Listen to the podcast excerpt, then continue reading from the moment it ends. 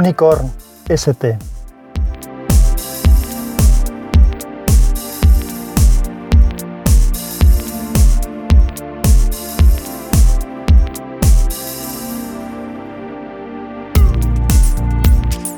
Hola, soy Sansa y este es el capítulo 29 de Unicorn. Hoy es un programa especial por varios motivos. Es un programa muy largo, supera la hora. Lo hago con un invitado y es de un tema muy interesante. Mi invitado es mi compañero en WinTablet, Rafa Ontivero, alias RFOG, RFOG, que tiene también su podcast eh, Leña al Mono, que es de goma, podcast irreverente donde los haya, y que es altamente recomendable para echarse unas risas, pero no adecuado para escuchar con niños cerca, y que lógicamente también pertenece a las redes sospechosas habituales. Inicialmente lo grabamos en vídeo, por lo que si queréis ver el vídeo está en mi canal de YouTube y os dejaré un enlace en las notas eh, del episodio para, para el vídeo. Hoy Asis, buenas, ¿qué, ¿qué, quieres? Recordarte que en el vídeo de YouTube empiezas la presentación como si fuera ya te digo. Sí, es verdad, porque esa era la primera idea, pero como el audio ha tenido bastante trabajo de edición y el capítulo ha resultado muy largo y a la vez muy interesante, he decidido dejarlo aquí en Unicorn. Gracias por el aviso. De nada, a tu servicio. Pues nada, sin más dilación, os dejo con el capítulo. En este capítulo tengo aquí a un amigo al que le quería preguntar unas cosas. ¿Qué tal, Rafa? Muy buenas, aquí estamos para responder si sé responder. Bueno, pues mira, Rafa, lo que quería era hacerte una entrevista. ¿Me vas a dejar? Pues no sé, no sé si pensármelo o no, porque no me has ingresado lo que te he dicho que me tenías que ingresar. No, no, no te he pagado. Además, la última vez que viniste invitado a una cosa mía, eh, querías que te mandara un jamón y tampoco te lo mandé. Pues no sé, depende de lo que preguntes. Te quería, quería hablar un ratito contigo de algo que creo que te gusta. Quería hablar de Julio Verne. ¿Cómo lo ves? Eso te lo hago gratis. Ah, ¿ves? ¿Ves cómo sabía yo que te podía entrar de alguna manera? Para los que estáis escuchando, o, no sé si emitiremos el vídeo, pero bueno, si emitimos el vídeo para los que estéis viendo y escuchando, para los que solo estéis escuchando, Rafa, el, bueno, Rafa le gusta mucho Julio Verne y además de ser un entendido en el escritor, también se ha convertido en un coleccionista de libros suyos. Así que como para mí también es un escritor interesante, pues pensé que hablar de Julio Verne con alguien que conoce bastante de él, pues podía ser interesante. Así que por eso decidí el atracarte de esta manera, Rafa. Pues nada, aquí estoy. Bueno, pues lo primero que, no sé, por, poner, a, por poner algún punto y luego ya divagamos todo lo que queramos, ¿de dónde te viene la afición o de cuándo recuerdas tú que, que empezara a interesarte Julio Verne? Pues la verdad es que el primer libro que yo recuerdo haber leído fue De la Tierra a la Luna de Julio Verne, que me regaló, creo que fue un tío mío. Eh, fue el primer libro que tuve y tú sabes que los primeros libros son muy difíciles de leer. Julio Verne, en según qué novelas y en según qué, según qué traducciones, no son muy fáciles de leer. Y entonces, pues me costó muchísimo leerlo, pero aquello de poner un cañón y fundirlo, todo ese tipo de maquinaria y de, y de construcción, que a mí me gustaba mucho en aquella época. Los, yo tenía juntos varios exin castillos y tentes y hacía unas construcciones grandiosas con todas las piezas, que luego, bueno, feísimas y pues ya podéis imaginar, pero me gustaba mucho. Y aquello de construir el, el, cohete, bueno, el cohete, el cañón, echar el, el, fundido, tardaba tanto tiempo, todos esos cálculos y todas esas cosas, a mí aquello me emocionó y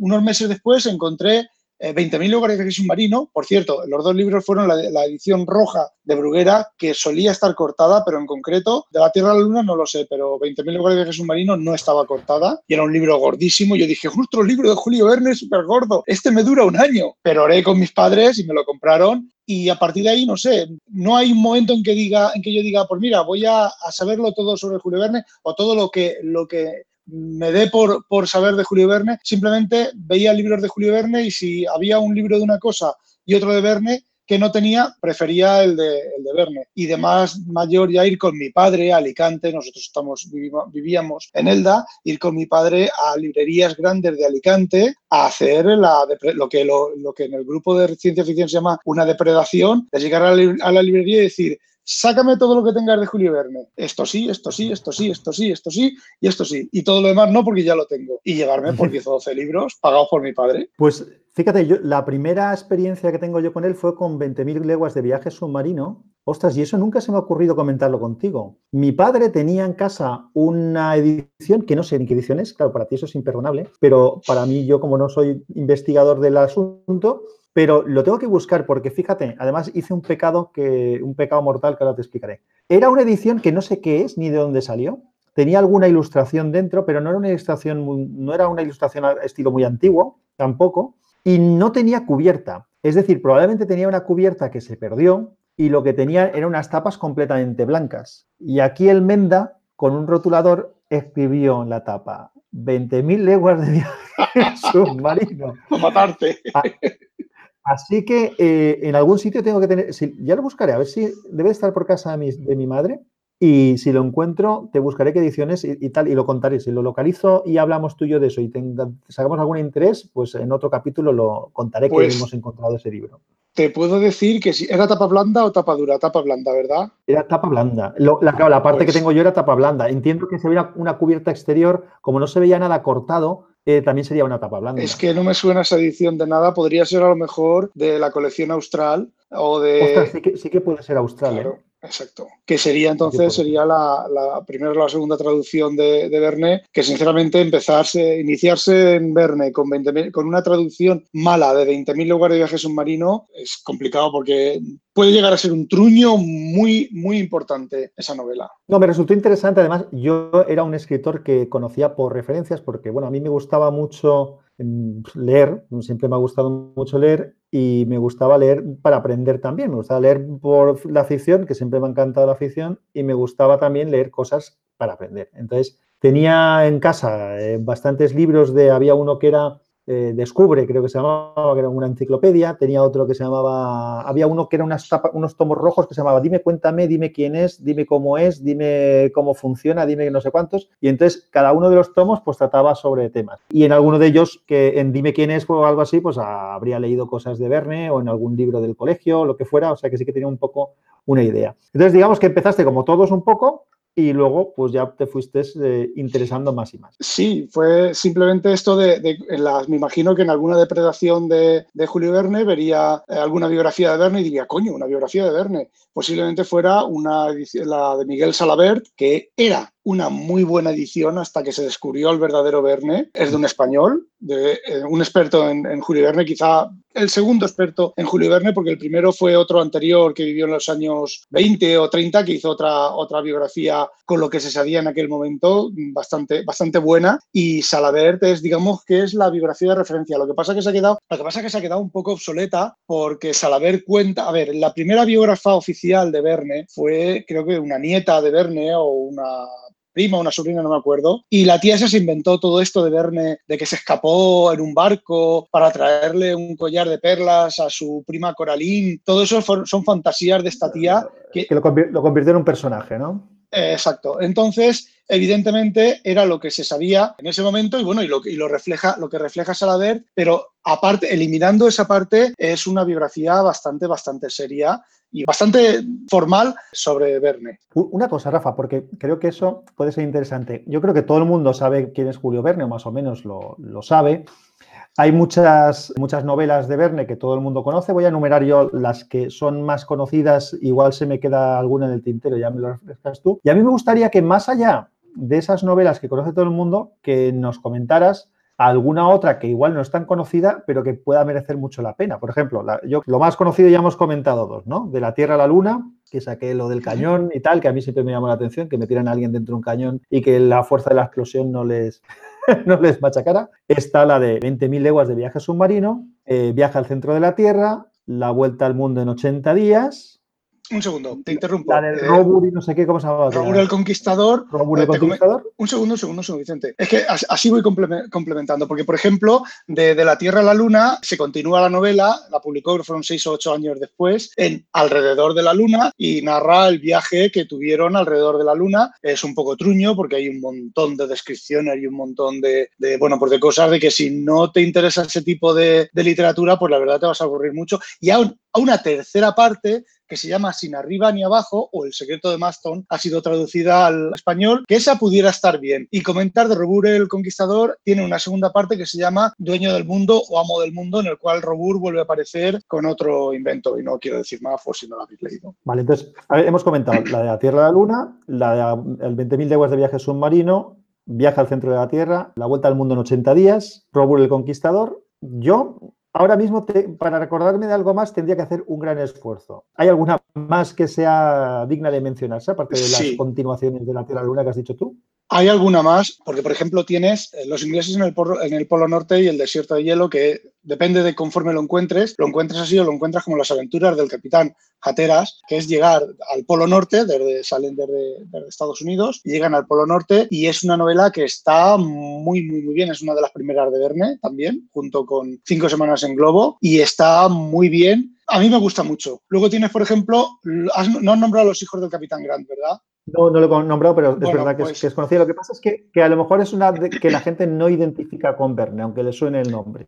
Ya, esa, esa novela lo que pasa que es un poco, mm, digamos que es eh, entre comillas, para chiquillos, porque son, la, digamos, las aventuras de dos hermanos buscando a un padre. Independientemente de todas las historias que pasan, el trasfondo es ese, esos dos chiquillos intentando superar, a, superar la, la, pérdida del padre. Y bueno, yo tengo aquí la lista y estoy leyendo, estoy mirando, a ver, eh, La Isla Misteriosa. La Isla Misteriosa es ah, una... También es conocida, sí. exacto, es un novelón, está muy bien. La parte química, la parte, digamos que científica de la novela no es posible, es decir, decir, esos náufragos en esa isla no podrían haber hecho eso, porque, por ejemplo, porque cuando fabrican nitroglicerina, el proceso catalán de fabricar nitroglicerina, pues sí, es así, pero tiene que ser súper preciso, micromedido y no podían haberlo hecho. Pero aún así, tú la lees con la suspensión de realidad y es una gran novela, porque ahí, bueno, ahí está el golpe final, que no lo voy a contar. Por ejemplo, la Miguel Strogoff, también está muy bien. Y es una también, también es conocida y además creo que ha sido llevada al cine, si no recuerdo mal. Sí, sí, por Jules Reiner, eh, hace de, de Feo Farcán, del malo maloso. Héctor uh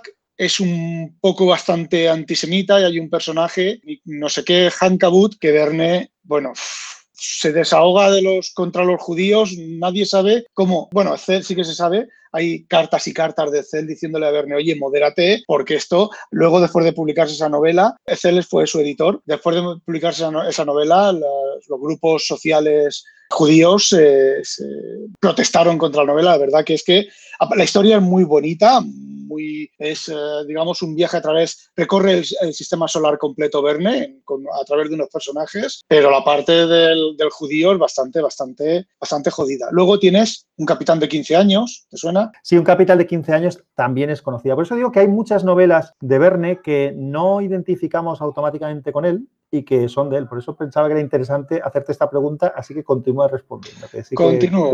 Las tribulaciones de un chino en China también está muy bien, es, no, es, no es, muy, no es muy, muy larga y bueno, en ella pues eh, la ley simplemente, se lee y ya está. ¿Qué más? Eh, a ver, a ver, a ver, a ver. El rayo verde. El rayo verde en apariencia es de una tía pija. Luego, si quieres, hablamos de las mujeres en Verne, que es una de las cosas que este verano, hace un mes o cosas así, estuve en una, convención, bueno, nos juntamos unos cuantos amigotes expertos en Verne y la secretaria de la Sociedad Julio Verne de Francia me abrió los ojos con las mujeres en Verne. Bueno, en primera, como decía, El Rayo Verde, en primera instancia, es una novela de una tía pijo que se empeña en ver eh, el rayo verde, que es eh, cuando el sol está eh, hundiéndose o está saliéndose, normalmente en el mar se ve un rayo verde, hay fotos por ahí por internet que no le hacen justicia. Yo he visto algún rayo verde de estos de chiripa de que vas con mira, un rayo verde, me dice Zaida, mira, un rayo verde, coño, qué bonito.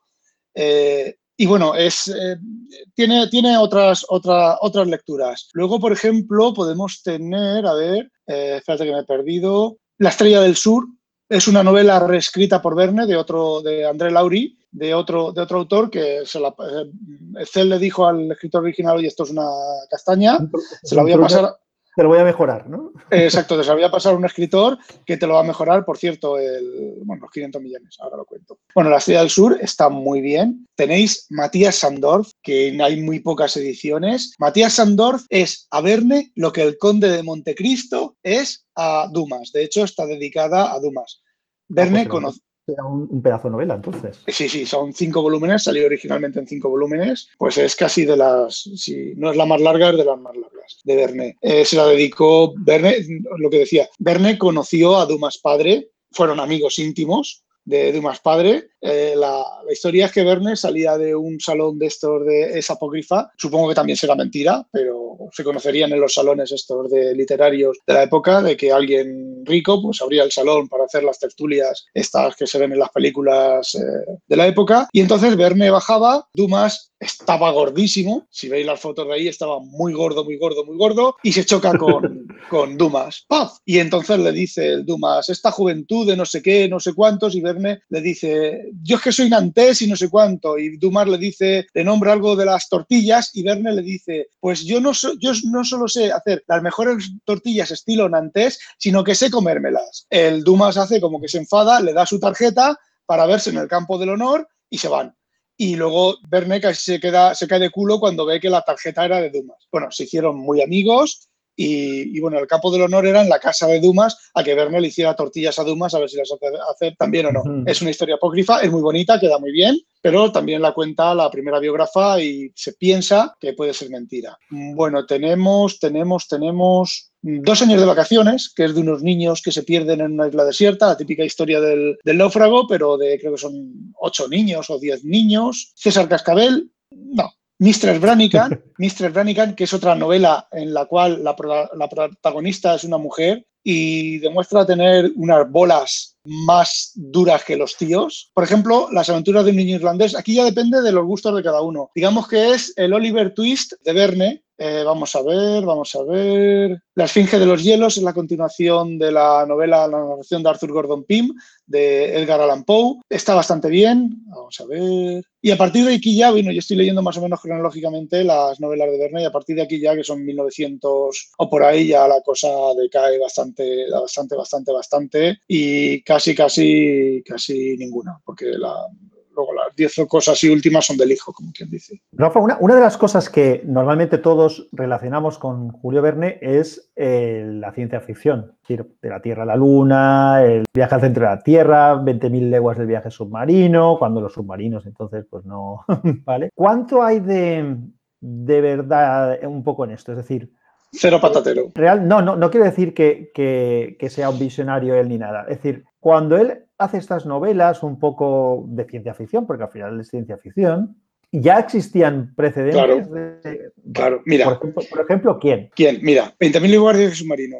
toda la clasificación de los peces que Verne emplea estaba ya obsoleta en la época en que Verne escribió la novela. Lo que pasa es que él se había tirado los 20 años anteriores haciendo fichas bibliográficas, leyendo revistas geográficas, leyendo, documentándose, y era la clasificación que él tenía. Si te acuerdas de haber leído 20.000 de viaje submarino, no hay un solo pez que no conozca, que Conseil, el, digamos que el secretario o el criado del profesor Aronnax, no sepa describir cuando lo ve. Por lo tanto, mucha, mucha anticipación no hay. Cuando Verne estaba escribiendo 20.000 lugares de viaje submarino, él estaba en su San Michel 2 o 1, no me acuerdo, uno de su, su, primero o su segundo barco. Verne tuvo tres barcos y estaba escribiendo allí en su casetilla dentro del barco y al lado la Marina francesa estaba probando, al lado, pero al lado, estaba probando eh, submarinos equivalentes al de Monturiol y al de, al de no me acuerdo ahora, Peral.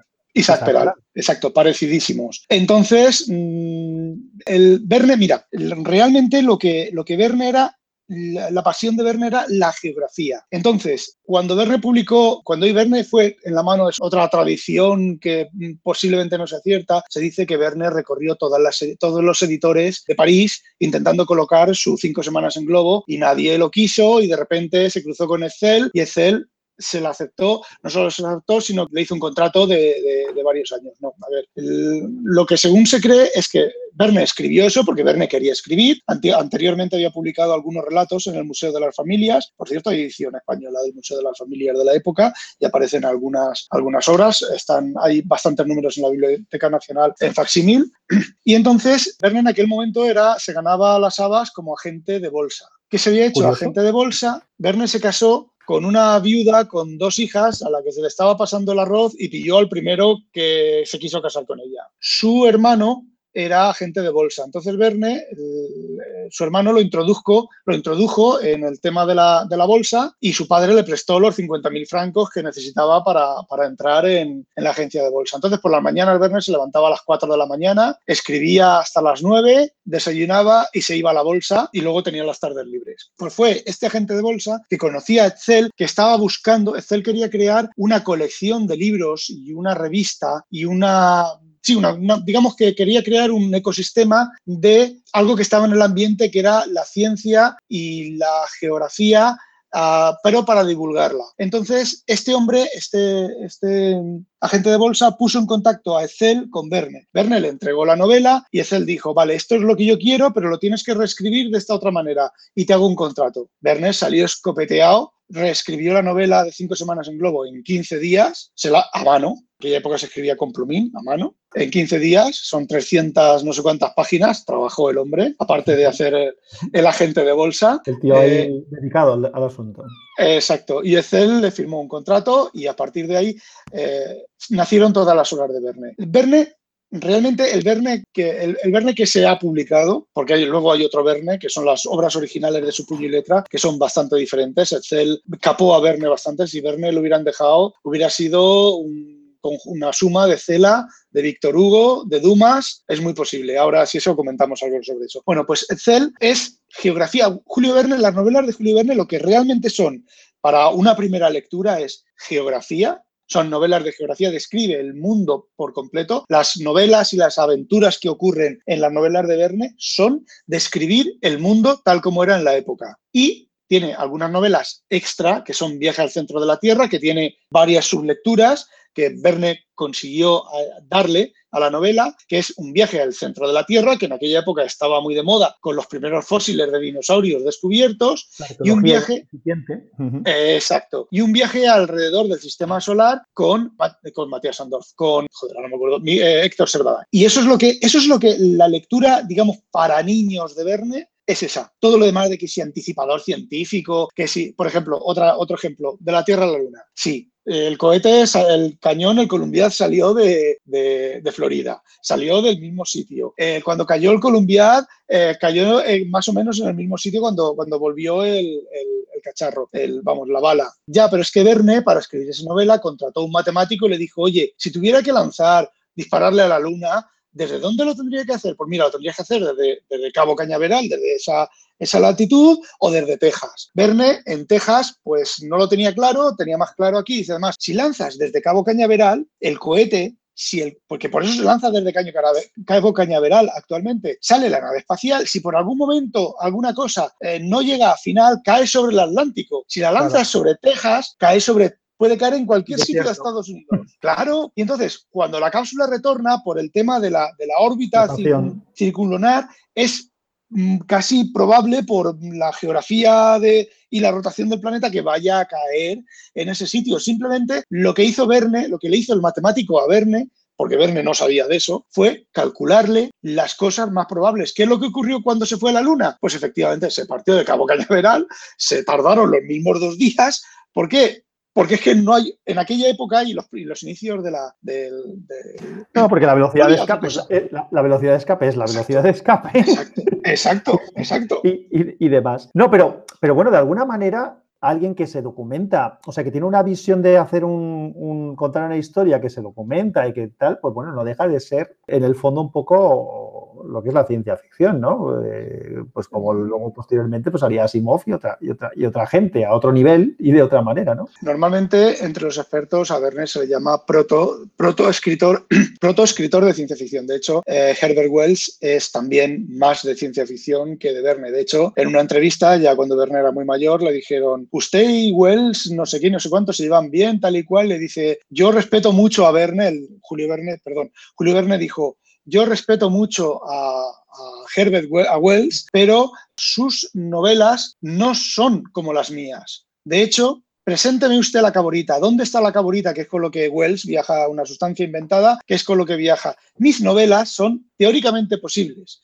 Teóricamente sí, porque, a ver, por ejemplo, en cinco semanas al globo, el sistema de calentar el globo y enfriarlo y tal, sí, teóricamente es perfecto. Pero yo te digo a ti una cosa, si eso se construye en la época, la explosión que pega el, horno ese, no, hace falta que escriba de la Tierra a la Luna, la barquilla del, ya se va a la luna. Se va a la luna de la explosión que pega, porque lo que hace es exactamente lo mismo. Tenía un cachumbo con agua, una batería, una batería Bunsen, que aquello duraría pues 10 minutos, no los tres meses o el mes que están viajando. Descomponía el agua en oxígeno e, hidrógeno y luego para, hacer la, la, combustión juntaba el oxígeno e hidrógeno en una llama. Pues eso es exactamente los primeros cohetes o el no, el, el, transbordador espacial volaba con, eso. las dos. exacto. Y era una explosión. O sea, en la tobera, no es que fuera una tobera que fuera un chorro a reacción, como suelen, pueden ser los, los, los eh, propelentes eh, sólidos de ahora. No, no. Era una, la tobera era una explosión continua. Y por eso el Challenger, cuando reventó, reventó como reventó, porque se juntó el oxígeno y el hidrógeno y reventó porque, porque juntar oxígeno e hidrógeno.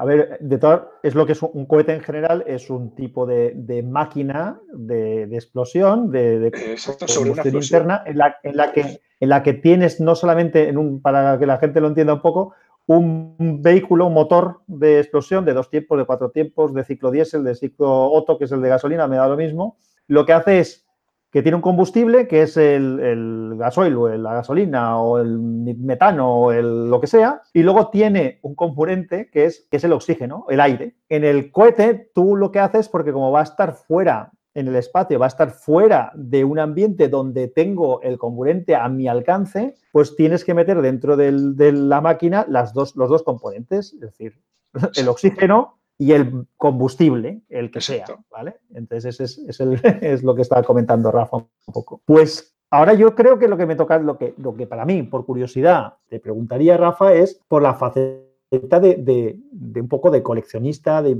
qué tienes, ¿Qué, qué, has buscado, qué has encontrado, por qué, qué te da más satisfacción de las cosas que tienes aparte de que entiendo que algunas cosas la satisfacción máxima es conseguirlas, más que el tenerlas, pero me gustarían las dos, las dos cosas. Ya sé que te estoy preguntando varias cosas, pero es para que te montes tú un poco el discurso. Es decir, ¿qué cosas tienes? Y de esas cosas que tienes, ¿qué es lo que más ilusión te, ha hecho? Tanto el tenerlo y el disfrutarlo, como el, a lo mejor el proceso de haberlo conseguido. Bueno, pues eh, digamos que tener, eh, yo, em, eh, para empezar, yo no hablo francés, no, hablo, no leo francés, no sé leer francés, es una de mis cosas pendientes, pero posiblemente por el, hasta que no me jubile no pueda aprender francés y cuando me jubile ya veremos eh, si podré aprender francés o no, por lo menos a leerlo. Entonces, todo el tema de ediciones originales francesas, que los, los primeros volúmenes, por ejemplo, hay una colección muy famosa de Cell, ya es tardía, ya no son las primeras novelas, pero sí que son las primeras ediciones en ese formato que se llama la del elefante, que son estos libros que aparecen en las, en las portadas de las revistas o en, o en los documentales, que son muy decoradas, con una nave espacial y con con filetes de oro y tal, que se llaman, se suelen llamar la del elefante porque la portada suele llevar un icono de un elefante, aunque no todas. De hecho, si os acordáis, eh, RBA ha hecho varias ediciones en España y de hecho hay, hace, está saliendo ahora una o acaba de terminar de salir ahora una. Esa, digamos que las portadas y las ilustraciones interiores son un facsímil de la del elefante, que es la edición, digamos, de más lujo que se puede conseguir de Verne. Bueno, pues esas ediciones originales, por dependiendo de la novela, pues ronda entre los 800 y los dos o tres mil euros,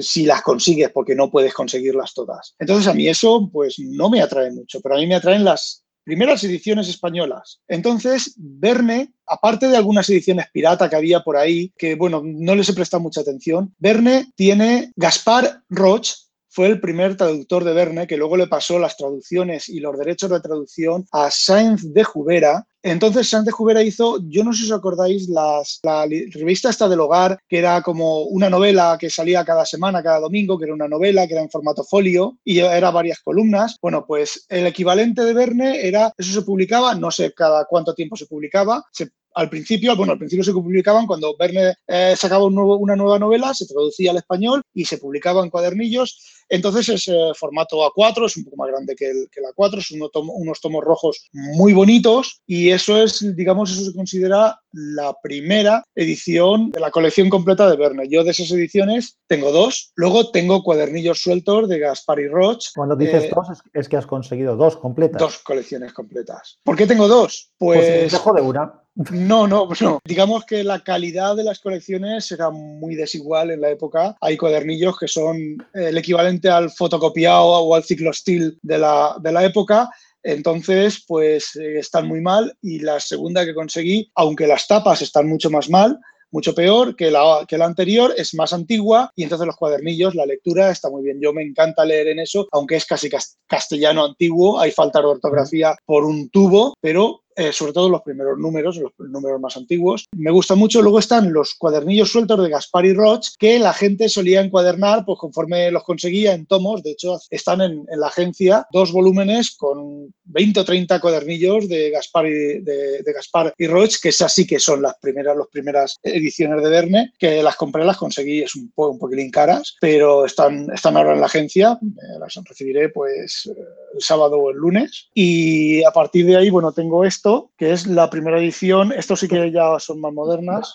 Rafa, tanto la de Gaspar y Roch como la primera que has comentado que iba por los fascículos estos, ¿son ilustradas o, simplemente texto? Sí, son, mm. son ilustradas. Esta, por ejemplo, de Plaza y Janer, de los años 59, creo que es, 58-59. Esta, por ejemplo, la he comprado porque no está abierta. Está, tiene, una tiene manchar de, de humedad y tal, pero no está abierta.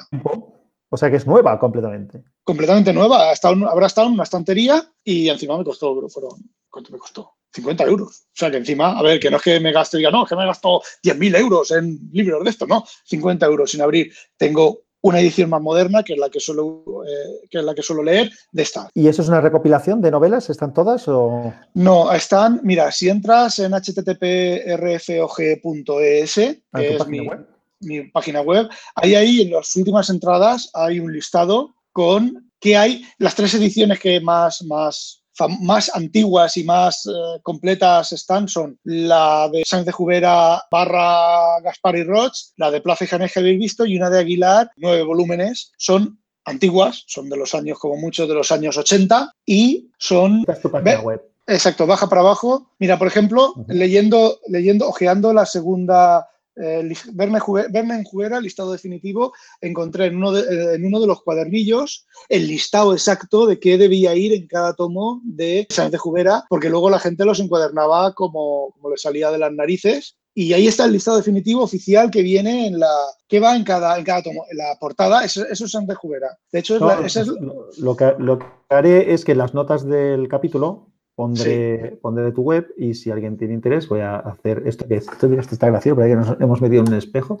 Ya, vale, ya está. Y bueno, debajo hay otra, un segundo, debajo hay otra que es Jules Verne, Jubera, Plaza Janer y Aguilar, que es un listado de qué novelas están en cada, en cada una de las colecciones. Está guay, hola. Pues o sea que si alguien quiere saber lo que tienes, lo puede ver ahí, que lo, has, compartido. Pues yo no lo había visto, porque hace tiempo que no entraba en tu web, porque la verdad es que no sé por qué. No, la, no hago, apenas escribo ahí, una vez que tenemos buen tablet. al, principio, al principio creo que cuando la abriste publicaste un par de cosas y, sí que estuve pendiente y luego sinceramente me fue igual. Ya, es que de todas maneras en, en rfog.es lo que voy a publicar son chorradas. Tengo pendientes dos cosas, a ver si me las publican en la Sociedad Hispánica de Julio Verne, que tiene una revista que sale, salen tres revistas al año, y si no me lo publican ahí, pues lo sacaré aquí. Tampoco es que sea ninguna, ninguna cosa. Vas, vas a contar tu historia. Yo, hay una cosa que he intentado hacer alguna vez, porque claro, la gente que como tú y como yo estamos, que trabajamos en proyectos corales como WinTablet, pues cuando en el podcast, como cuentas historias, pues cuenta cada uno la suya, ¿no? Pero eh, cuando te pones a escribir, si es un tema de, tecnología, que es un poco la temática de, de WinTablet, pues al final acabas publicando en WinTablet. Claro. Yo lo que, he hecho, lo que he hecho en alguna ocasión es duplicar, ponerlo en los dos sitios y ya está. Pongo esto, originalmente está publicado en tal sitio, según el, el primero en el que lo haya puesto, y ya está, porque tampoco quiero mandar a la gente de un lado para otro. Y no, te lo digo porque, porque ya que hemos sacado los topic de tu web en relación con lo de lo, que tienes mm, de colección de, de Verne, eh, no sé si pensabas luego la historia que contaste recientemente y que también publicaste en WinTablet de, de esos otros libros que has ido consiguiendo, si también lo vas a meter ahí en la web. ¿Qué libros? Las revistas de Omni y todo eso. Ah, sí, no, bueno, eso, mira, ves, por ejemplo, eso... Eso es, un tema para, a lo mejor, para que lo pongas allí, aunque lo hayas puesto sí. Sí, sí, sí, no, no, sí, tienes, tiene razón. Eso lo, lo, no me acuerdo, lo he puesto en dos sitios, no me acuerdo el otro sitio donde eso. bueno, eh, sí, es cierto, por ejemplo, pero claro, yo lo publico en WinTablet y ya, ya está publicado, ya no, ya no tengo, ya no tengo el, eso de decir, ni, tiempo ni ganas de, cabeza ni, nada. Yo me gustaría... Sigamos con el tema. Exacto. Bueno, yo me gustaría recomendar algunos libros, no novelas, sino libros sobre Verne. Eduardo Martínez de Pisón, español, geógrafo, tiene una traducción cojonuda de Claudius Bombarnac, que digamos que es una obra de viajes, si te gustan los libros de viajes, está muy bien, pero te tienen que gustar los libros de viajes. Está en Fórcola, la editorial Fórcola, y no es por el Claudio Bombarnac, porque el Claudio Bombarnac pues, lo puedes conseguir en cualquier, vas a Iberlibro o cualquier sitio y lo consigues, y posiblemente hasta esté en, en, en ebook. Las primeras traducciones de Verne son las que se suelen usar. Bueno, pues este libro, la traducción es muy buena, es una traducción de Mauro Armiño, que es muy bien traductor. De hecho, eh, si queréis leer una edición buena de 20.000 leguas de viaje submarino, que no os cause, os pongáis a dormir o tengáis que saltar, saltar párrafos y párrafos, la Anaya en tus libros de los años 90, 80 o 90, tiene varias publicadas en la colección Tus Libros, tiene publicadas varias, varias obras de Verne con notas a pie de página, con una biografía más o menos correcta y demás. Y esa, esa en concreto, 20.000 libros de submarino, lo que pasa, me estoy refiriendo tus libros, tapa blanca, tapa dura, no las mierdas que Anaya saca últimamente para críos, que son basura, que yo eso, pues sí, bueno, se da para críos con las mentes blanditas de ahora, pero vamos, eso no es Julio Verne, eso es basura. Bueno, yo creo que, los niños no tienen las mentes blanditas, se las hacemos. Ya, exacto. Entonces, este libro no es por la, como decía, no es por la, novela de Claudio Bombarnac, sino por la introducción de Eduardo Martínez eh, de Pisón. De hecho, tiene otra novela, otra, lo otro sí que es un ensayo, también en Fórcola, es una creo que es roja, que también es sobre la geografía de Verne. Está muy bien, es por un geógrafo español y está muy bien. Y os revela la primera lectura de Verne, o sea, la lectura de tú, voy a leer un Julio Verne porque es una aventura, porque me, lo, me entretengo y, me lo paso bien. Eso respecto a, autores españoles. Autores extranjeros tenemos esto que se ha traducido al castellano, Volker Dex, que es un experto en, en Verne, que se llama Jules Verne, que está en Edad, monografías. Eh, es una de las traducciones de las biografías modernas en las cuales cuenta sin pelos en la boca cosas de Verne y lo que realmente se sabe por los papeles y por la documentación y por las cosas. Está muy bien. Aquí no es el Verne que se suele presentar generalmente, pero ya el máximo del máximo, y este no está traducido, es esta. De William Butcher, eh, Julio, Jules Verne, la biografía definitiva.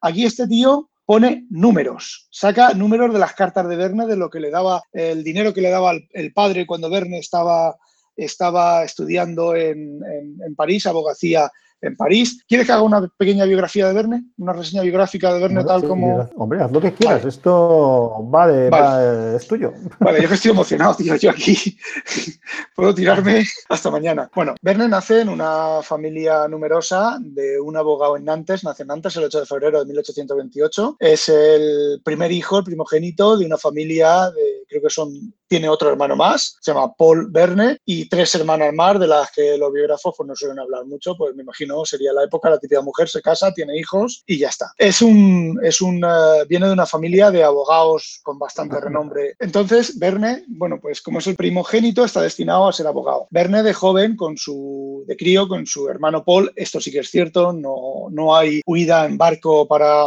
llevarle un coral a su prima Caroline. Verne de muy joven se enamora de su prima Caroline. Están casi a punto de prometerse, pero a Caroline le sale un partido mejor y se va. Eh, con, con, este otro tío. Y Verne, digamos que es el primer desengaño amoroso que va a trazar un poco la vida de Verne. Pero bueno, en aquella época Verne cogía un barco, se iba con su hermano Paul. Verne le ha gustado siempre el mar, una de sus pasiones eh, fue el mar, y se iban por, por, la isla. Nace en la isla de, no sé cómo se pronuncia en francés, de Fey de Au, en Nantes. Entonces, la madre de, de Verne pertenecía a una familia de armadores, venida, venida menos, no, ya retirada, de negreros, los famosos negreros que no existían, sí, los franceses tenían negreros y muchos. Y la madre de Verne, el abuelo de Verne, era un armador de barcos negreros. Es una de las cosas que se suelen tapar de, de. Entonces, pues bueno, se iba por el, por con, bar, con barcas, remando con su hermano. Más de una vez estuvieron a punto de ahogarse y posiblemente de ahí saliera. Sé que tuvieron que quedar en, una, en un islote porque se les hundió el barco. Era un barco de estos de mierda que posiblemente rechazaran los, que, los habitantes de allí y tuvieron que estar allí hasta que lo rescataron. Posiblemente de ahí nace la historia apócrifa de lo de Coral. Bueno,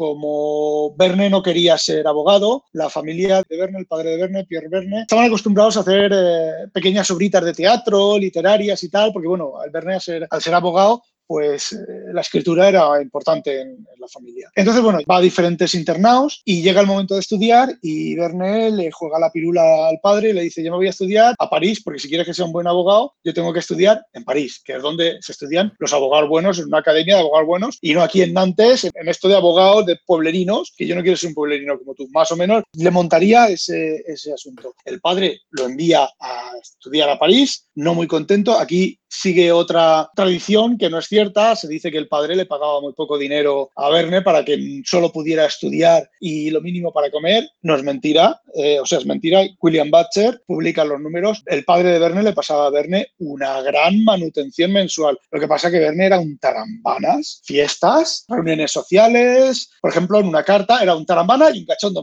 En una de sus cartas le dice a su madre que solo tiene una, una camisa, de estas típicas camisas con las gorgueras estar delante, que se llevaban en la época, porque dice que tenía una camisa que solo tenía las gorgueras, con lo cual cuando iba a los salones literarios o a estudiar no podía quitarse la chaqueta. la chaqueta y eso. exacto. A ver, eso entra, eso entra dentro de, o se piensa que entra dentro del choteo de Verne, porque por ejemplo hay un poema a un pelo del culo de una mujer, por ejemplo, es apócrifo, pero se sabe que es de Verne, es bastante escatológico, es hipocondríaco, tiene problemas de bulimia y va estreñido, es, hacía como, como Hitler. ¿Qué iba estreñido? Laxante. Como cagaba mucho, para, para, para mm, lo contrario laxante, no me acuerdo cómo se llama ahora. Astringente. Bueno, y era astringente, bastante, astringente, bastante, bastante eh, hipocondríaco. Siempre estaba, pensaba que estaba malo. Y bueno, en París, cuando está en París, es la revolución del 48, ahí, ahí se hacen barricadas, se pegan tiros, muere gente, Verne no se mete en nada de eso. Sí que le envía cartas a su padre y Verne empieza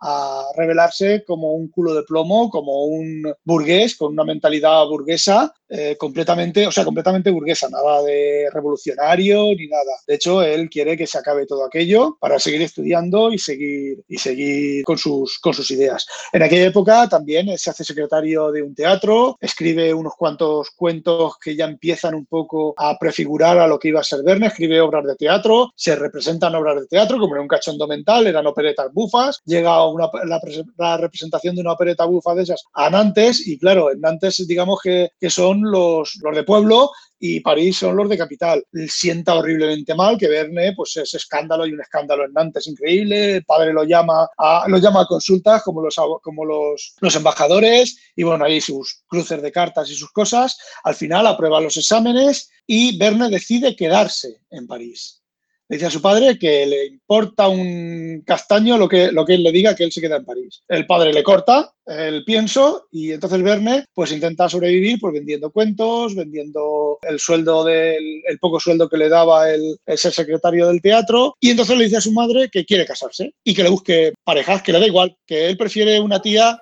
él prefiere una tía con una teta... ¿Qué, me estás contando? Sí, sí, sí. Él prefiere una tía con una teta menos, así se lo dice a su madre. Mamá, prefiere una tía con una teta menos y una finca más. Eso son cartas de su mano. Era, a ver, era un cachondo, pero, pero, pero no te puedes imaginar. Entra en una sociedad de los once y mujeres. Ahí es cuando sale cierto tema de que Verne podía ser gay o bisexual. Puede ser que lo fuera. De hecho, hay un evento cuando ya tiene, en 1880, cuando ya es bastante mayor, que ahora, ahora lo contaré. El tema es que, bueno, se queda allí vivir, su madre, le encuentra potenciales parejas, pero termina cagándola siempre. Se, va al baile de, disfraces que monta a sus padres para sus padres o la otra parte de la pareja para que conozca a la mujer y oye a su, a su futura prometida hablar de los corsés de la ballena, que le aprieta la ballena y le suelta pues a mí me, ya me gustaría a mí bucear entre esas ballenas. Eso que ahora aquí, sí, sí, sí, eso, y eso está escrito en carta y se sabe. Eso que aquí, que, puede ser un chiste para nosotros en aquella época era,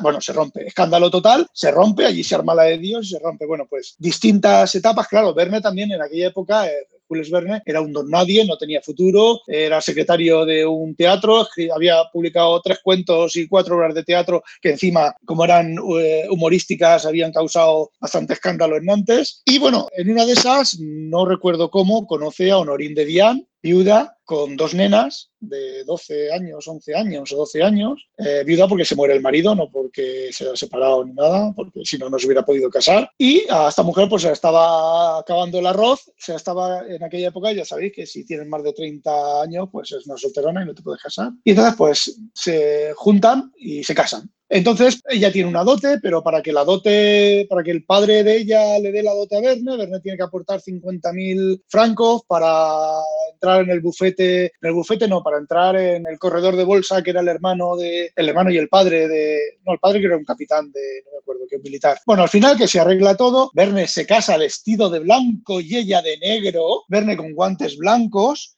y vestido de negro, ella toda de negro, con guantes blancos, nuevo escándalo, pero yo me imagino que Norín quería casarse y se casaría como fuera. Y entonces es cuando empieza la etapa más o menos estable de, de Verne. Se levanta a las 4 de la mañana, creo que es, escribe hasta las 9, desayuna, se va a la bolsa a, a conseguir dinero y luego por la tarde pues se va a los clubs a leer y a documentarse y demás. En esa época, bueno, al poco de casarse tiene un nene, por supuesto, nada más casarte tienes que tener un nene, si no la gente empieza a mosquearse mal. Paul Verne y, por ejemplo, Verne, aparte de ser un poco tarambana, también era un poco cabrón con patas, porque nene recién nacido, pues se ponía a llorar, normal. ¿Qué cogía? Bajaba corriendo, iba acá a donde estaba Honorín y se ponía a gritarle a la mujer que hiciera callar al crío, que no podía escribir, que qué escándalo, que no sé qué, que no sé cuándo. Todo esto está documentado porque Honorín escribía cartas a su familia y el propio Verne y bueno, se sabe que es cierto. Entonces, pues en, esa, en ese ambiente escribe eh, Cinco Semanas en Globo, y luego ya, bueno, ya viene su, etapa de, escritor famoso. Y bueno, es la etapa quizá, quizá más gris. Se compra un barco, se compra otro barco, se va de Nantes a Crotoy, que es donde escribe eh, 20.000 de submarino. De Crotoy se va, que está la costa, se va a Miens, que es donde ya se establece, como se establece ya definitivamente. Y bueno, ahí es la época de su fuerza de novelas, está, está en esos años y se compra tres barcos, una pequeña barcaza medio chalupa, luego un barco un poco más grande y luego el San Michel III, que ya famoso, ya se supone que lo recibe el Papa, no me acuerdo qué Papa, no hay constancia de que lo recibiera. Además, quien lo empieza a documentar es la biógrafa esta tan mentirosa, entonces no está claro. Pero Verne viajó, visitó Vigo, visitó Gibraltar, eh, hizo una ruta del Mediterráneo, pero a, a, Honorín no le molaba mucho aquello y al final tuvo que una incompatibilidad importante, porque este sí, sí, había, había, con el tema de viajes. Eh, sí, había incompatibilidad y, a ver, digamos que en esa etapa, a ver cómo lo digo, Honorín quería, Honorín se había, había, había, dado el braquetazo, tenía un marido famoso, tenía un marido que estaba entrando relativamente bastante, bastante dinero, quería fiestas, quería salir y pasear con Verne y lucir a Verne. Y Verne decía que de Aishores él tiene que escribir, él tiene que producir tres volúmenes al año de 300 páginas, que son 900 páginas al año a mano con pluma. Además, Verne corregía con galeradas. Cuando escribía ya tenía la versión más o menos definitiva. Primer borrador, segundo borrador, primer borrador a lápiz, segundo borrador con boli. Luego, sobre el segundo borrador, él corregía, escribía en el folio, escribía en la parte izquierda, dejaba media parte derecha y luego tachaba y corregía ahí. Y a partir de ahí, Excel enviaba las galeradas, que son las pruebas en papel. Verne ahí corregía, tachaba, y exacto, había pues había novelas que había unas galeradas y había novelas que había 20 galeradas porque Cell corregía que Nemo, que no sé, el capitán Jateras caía en el volcán y o sea, le quitaba que caía en el volcán y Verne volvía a poner que caía en el volcán y Cell se lo quitaba y Verne lo volvía a poner y discutían por carta y ese tipo de cosas. Y bueno, había ahí bastante, bastante tensión y un momento ya estaba en Amiens en 1880 y no me acuerdo, Verne vuelve, bueno, Verne se hace político, entra en política en un grupo de la época radical, radical, radical, rojo, radical, pervertido, que, bueno, ya podéis imaginar aquella época que ni rojo, ni radical, ni nada. Entonces, otro disgusto, creo que su padre había muerto, no, no había muerto todavía, otro disgusto horroroso de la familia, bueno, el grupo radical, Verne, Verne lo que quería entrar allí era para potenciar en Amiens los espectáculos. Eh, remodeló el circo, hizo un teatro, hizo eventos culturales, ese tipo de cosas. Le daba igual estar en los rojos, entró en los rojos porque le garantizaron que iba a ser elegido. De, de, hecho, él estaba ya, por lo que has comentado, un pelín aburguesado el hombre, ¿no? No, no, era un puto culo de plomo, tío. Un cul de sac completo. Pero lo, fue siempre. Su cabeza no, ¿eh? Su cabeza, eh, por ejemplo, después de, después de publicar Cinco Semanas en Globo, París en el siglo XX, que mágicamente se descubrió hace unos años, de esas cosas que posiblemente vuelvan a aparecer más cosas de, de, Verne, conforme la familia se vaya quedando sin dinero y vaya tirando de. Lo de, de cosas de cajas de seguridad y cosas de esas. París en el siglo XX es una novela en la cual Verne predice, ahí sí que predice los ordenadores, los, el, el, tram, la televisión, predice casi todos los inventos que tenemos ahora, los predice en esa novela. Lo que pasa es que Cell le dije, le dice, Hacho, tío, esto es una puta mierda y esto no te lo puedo publicar yo. Tú me tienes que entrar en el cajón que yo te he puesto y de aquí no salga. Y entonces es, ¿por qué te crees que Julio Verne eh, pervive en fecha de hoy, a fecha de hoy? Porque Viajar dentro de la Tierra es un viaje iniciático, es el nacimiento, es el nacimiento, es la... Axel es un niño que a través del viaje al centro de la Tierra se convierte en un hombre. Es el, el, salir y cazar tu primer animal. Además, con todos los aditamentos, porque de hecho cuando son eructados en el volcán es el nacimiento y el volcán, la lava roja, rodeado de lava roja, de sangre, es el, perfecto rito iniciático. Por muchas novelas de Verne tienen ese tipo de sublectura de metáfora que aunque no lo leas conscientemente, tu subconsciente se empapa de eso y por eso Julio Verne sigue siendo famoso y por eso ahora, por ejemplo, Dickens lo leen pues la gente que le guste Dickens y a Cela lo lee la, la gente que le guste Cela y Víctor Hugo lo lee a la gente que le guste Víctor Hugo y no lo lee nadie más. Eh, mm. y los que tengan que leerlo en el colegio. Por, ese, por, ese, por, esa, por esas cosas, Verne sigue siendo actual. Bueno, pues en 1800 y pico, él volvía a su casa, le pegan un tiro, eh, oye, un oye, un disparo, espérate, oye un disparo, le da en la jamba de la puerta y se cae al suelo. Oye otro tiro y se cae al suelo. Le han disparado en el pie, se queda la bala, se le queda la bala metida entre dos huesos del pie y no se lo pueden quitar. Eh, la herida no se le cierra y a partir de ahí es ya la caída de Verne, casi no puede andar, entonces se le revela la diabetes que tiene. De hecho, Verne muere diabético perdido posiblemente de una, subida de azúcar, ciego, diabético perdido en una cama el, 5 de marzo de 1905. Eh, pero bueno, este tiro es su sobrino Gastón. ¿Qué? ¿Un sobrino le disparó? Un sobrino, el hijo de su, el hijo de su hermano Paul, que Verne quería a Paul con locura. Era su, Excel fue su padre, su padre eh, no biológico, su padre espiritual y Paul fue su hermano, hacían viajes juntos, lo quería mucho. Y en esa época se le muere Cel, le pegan el tiro, se le muere el padre y se le muere Paul, en muy pocos años. Y entonces el bajón en todas las novelas de Verne, que ya esas novelas pesimistas, bastante truño, Cel se queja de que ya Verne ya no vende como vendía, porque hay, bueno, hay verdaderos truños, cosas que, bueno, yo las he leído porque son de Verne y las quiero leer, pero son cosas soporíferas. El Camino de Francia, yo qué sé, tío, no sé, es que el original del Volcán de Oro, no la que está publicada, porque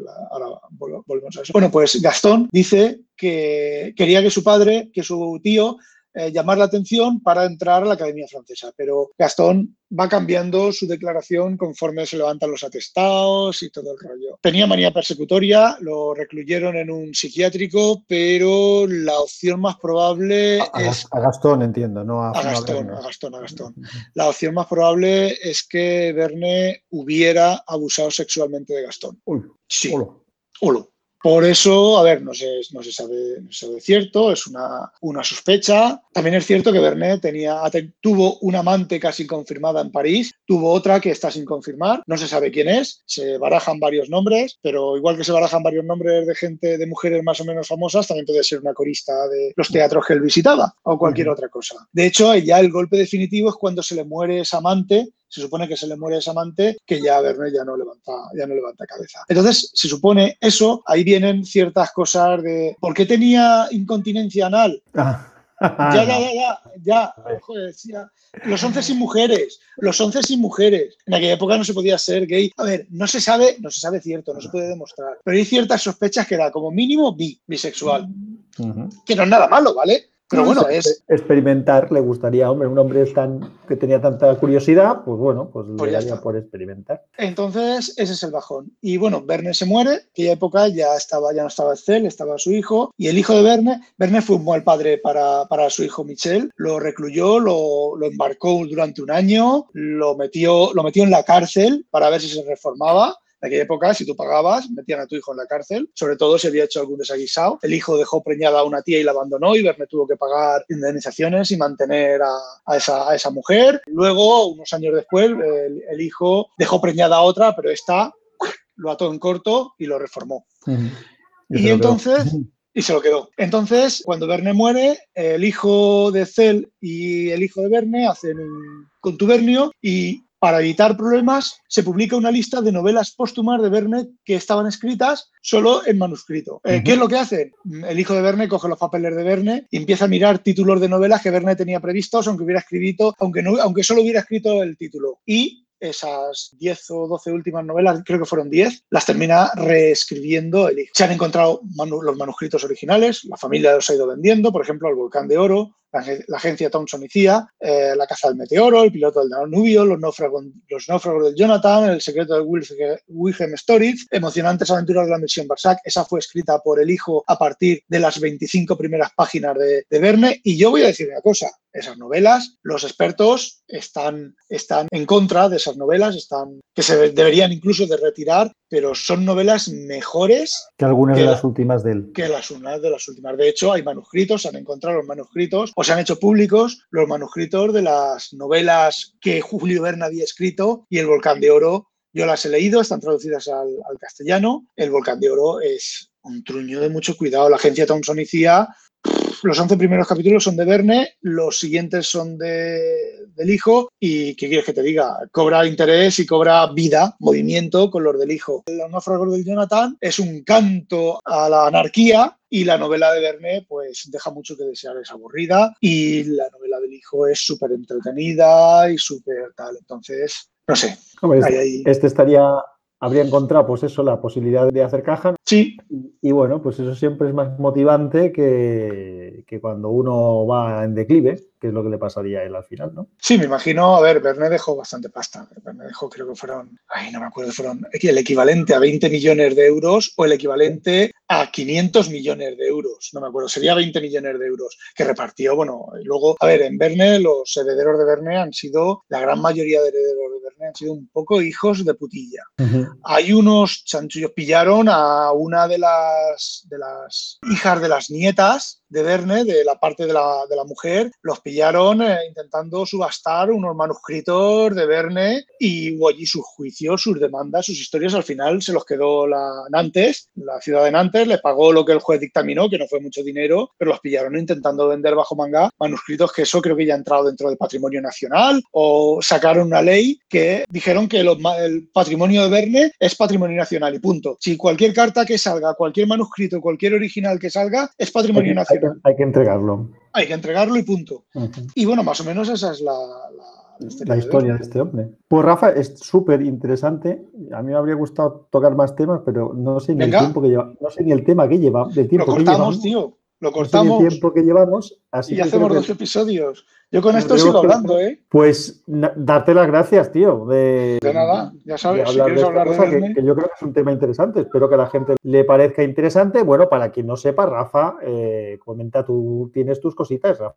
Eh, Yo creo que todo el mundo que me conoce a mí te debe de conocer a ti, pero por si acaso hay algún despistado. Sí, pero, pero yo, yo soy, el, yo soy el, el anónimo. Yo soy, por ejemplo, a Converso 72, con lo de OVNI, eh, la revista OVNI. Dice, sí, y en, en el grupo de WinTablet, que está Vicente, Uno, uno de, uno de WinTablet. uno de WinTablet, que está Vicente y no sé qué, dijo algo de OVNI, me bajo una revista y están bien, y no sé qué, no sé cuánto. Evidentemente, a ver, mi podcast de Leña al Mono, Leña al Mono que es de goma, está en iVox. Eh, la verdad es que mi podcast es, bueno, lo que si leéis el- la descripción del podcast, es irreverente, es mm, y ya está. Y quien no quiera que lo oiga, oírlo, pues que no lo escuche, y ya está, a mí me da igual. Entonces sí, soy, soy el tío aquel raro de las palabrotas, de las palabrotas, de las cosas que a veces se engancha y nadie entiende y, y ese tipo de cosas. Y bueno, me podéis eh, escuchar en Leña al Mono que es de goma, en los WinTablet, bueno, creo que solo tengo mucho un, un WinTablet de, de WinTablet, en Leña al Mono que es de goma, en los Hangouts de WinTablet, en la web de WinTablet y en, y en Slack, en el Slack de WinTablet y algo en Twitter, pero